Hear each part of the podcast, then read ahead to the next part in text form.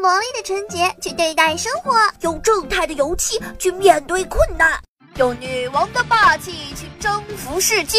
狗仔队，no！八卦不只是娱乐，二次元的脑洞解开三次元的谜团，我们是活跃在八卦中的名侦探。八一八。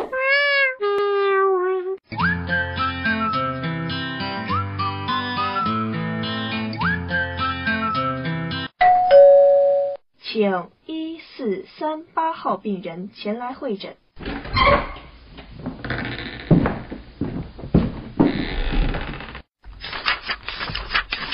嗯，这样好吧，你先去小便一下，再拿来给我检验。怎么这么一点咯？不够的呀，哭死了。哟，弄哪子瓦特了？做这么多来敬酒呀？嘿，嘿，嘿！各位炮友们，欢迎收听山无棱、天地合、好洋气的 My Radio 八一八。我是为什么追我？因为你是八一八新人的许愿意。军训刚刚结束，想必各位小鲜肉们遇到了各种各样的摧残，但是其中一定少不了校医的身影。这位同学晕倒了，你呀？喝杯凉水就好了。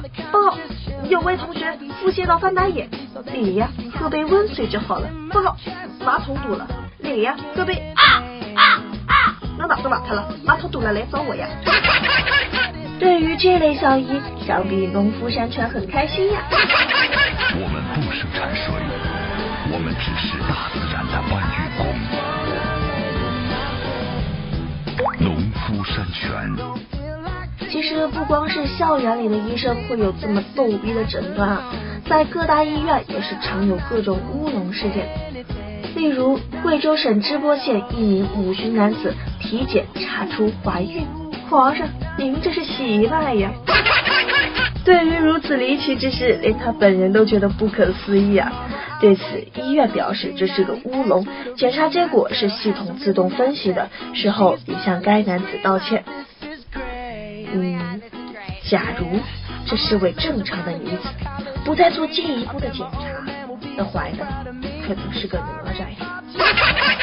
在这个人人追求颜值的时代，这可乐坏了整容科的医生们啊！公立医院的整容科多少还是要为病人的健康考虑，毕竟不能影响其他科室的吸金量啊！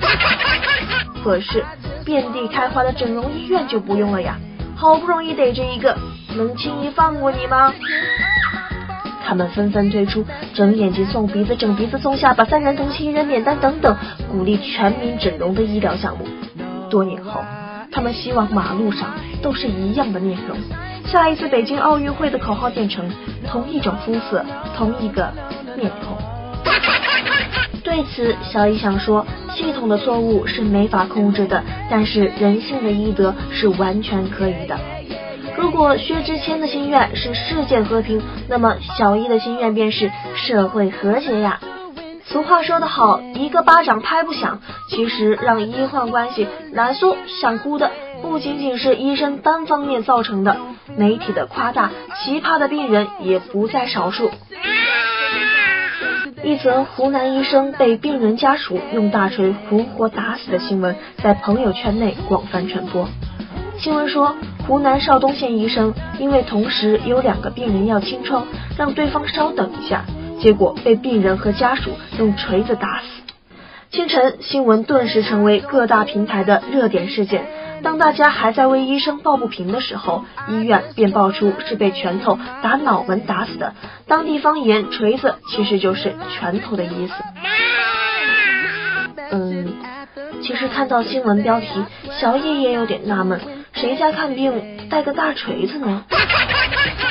从八毛门、冯肛门、绿茶门、烤箱门，再到射阳挂号门，或许你只记得新闻的开头，却不知道新闻的结局。就拿这臭名远扬的冯肛门来说吧，产妇在医院顺产下男婴后，被丈夫发现肛门处被缝线了，助产士称是免费为其做了痔疮手术，但是有着被迫还妄想症的丈夫怎么能相信呢？于是他怀疑助产士是因为索要红包不成，伺机报复。后来经过央视新闻调查节目的深入调查，发现这是一则假新闻，产妇肛门并未被封，而是对产后痔疮的紧急止血处理。而伪造夸大这则假新闻的记者，事后接受央视记者采访，也承认自己是为了博取公众眼球，凭患者单方面的说辞和自己的推测，写出了这则影响广泛的冯肛门事件。简单而言，就是两位拥有脑洞大开且有着被迫害妄想症的男人所自编自导的一场大戏呀。抛开这位奇葩的病人家属。记者的所作所为实在让好心的医生寒了心。在此，小易不得不带领大批炮友们一起默念三遍：传媒是社会的良知，人类的道义。传媒是社会的良知，人类的道义。为什么八一八这么和谐？因为我们来自河北传媒学院。多一些道德，少一些劣行；多一些真诚，少一些套路。相信薛之谦的理想也就很快实现了。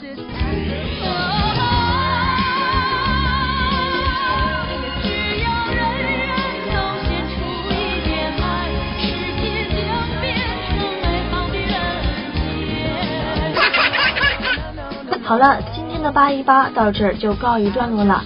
如果你喜欢八一八带给你的轻松逗趣、撕逼狂潮，那就下次再见了。为什么追我？因为你是八一八新人的小易，期待与您的下次再会。